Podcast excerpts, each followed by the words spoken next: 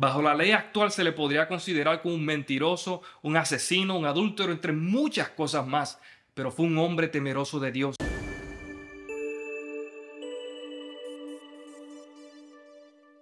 Dios les bendiga, bienvenidos a Cultura de Avivamiento, les saluda su hermano Eliezer y hoy quiero compartir con ustedes esta breve reflexión bajo el tema Agradar el corazón del Señor.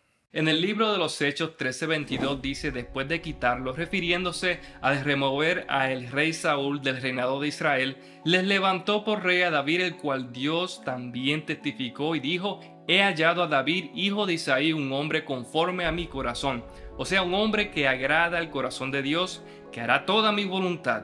Un problema de hoy día es que se le da más valor a lo que dice una persona, pero no se le considera su estilo de vida.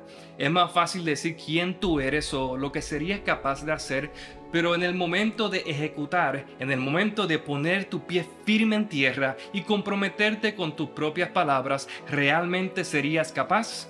Dice la palabra que David antes de su ungimiento como rey de Israel era un simple pastor de ovejas. Él apacentaba, defendía, alimentaba las ovejas de su padre. Y lo hacía aunque nadie lo estuviese viendo. David realmente no buscaba aprobación de su padre terrenal. Lo que hacía lo hacía porque nacía de su corazón. El buscar aprobación de un hombre consiste en agradar al hombre, agradar sus flaquezas, agradar sus debilidades, agradar lo que apasiona a ese hombre.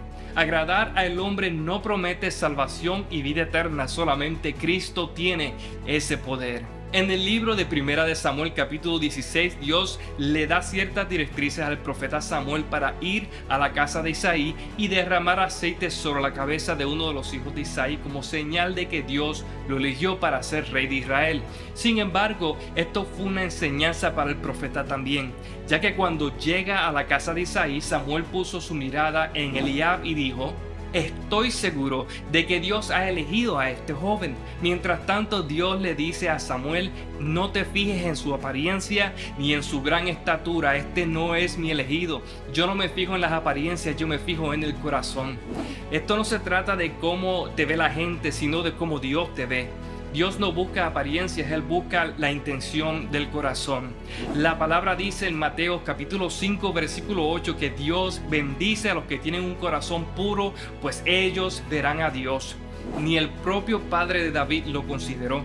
Dice la palabra que Isaí primero presentó siete de sus hijos y no fue hasta que el profeta le pregunta si tenía otro hijo que Isaí le corresponde.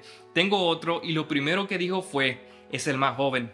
O sea, en otras palabras, inferior a los demás. Muchos pondrán por prioridad la edad, el intelecto, la experiencia o las facultades. Pero si agradas el corazón de Dios, lo demás queda en segundo plano.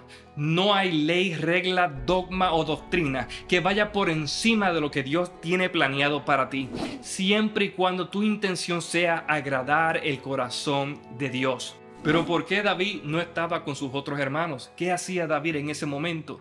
Dice la palabra que él estaba cuidando las ovejas de su padre, no buscando aplausos, halagos o aprobación de nadie. Era un simple joven que tocaba su instrumento, le rendía alabanzas a Dios y apacentaba las ovejas, y en muchas ocasiones hasta ponía su vida en riesgo para proteger su redir. Con todo eso, David no vivió una vida de perfección. Antes y después de su reinado cometió muchos errores. Bajo la ley actual se le podría considerar como un mentiroso, un asesino, un adúltero, entre muchas cosas más pero fue un hombre temeroso de Dios, que reconoció sus errores y enfrentó las consecuencias de esos errores. Dios no busca en nosotros perfección, pero sí que nos rindamos al Dios perfecto y vivamos una vida sincera conforme al corazón de Dios. Espero que este corto mensaje ministre tu vida. Esto fue Cultura de Avivamiento. Dios les bendiga.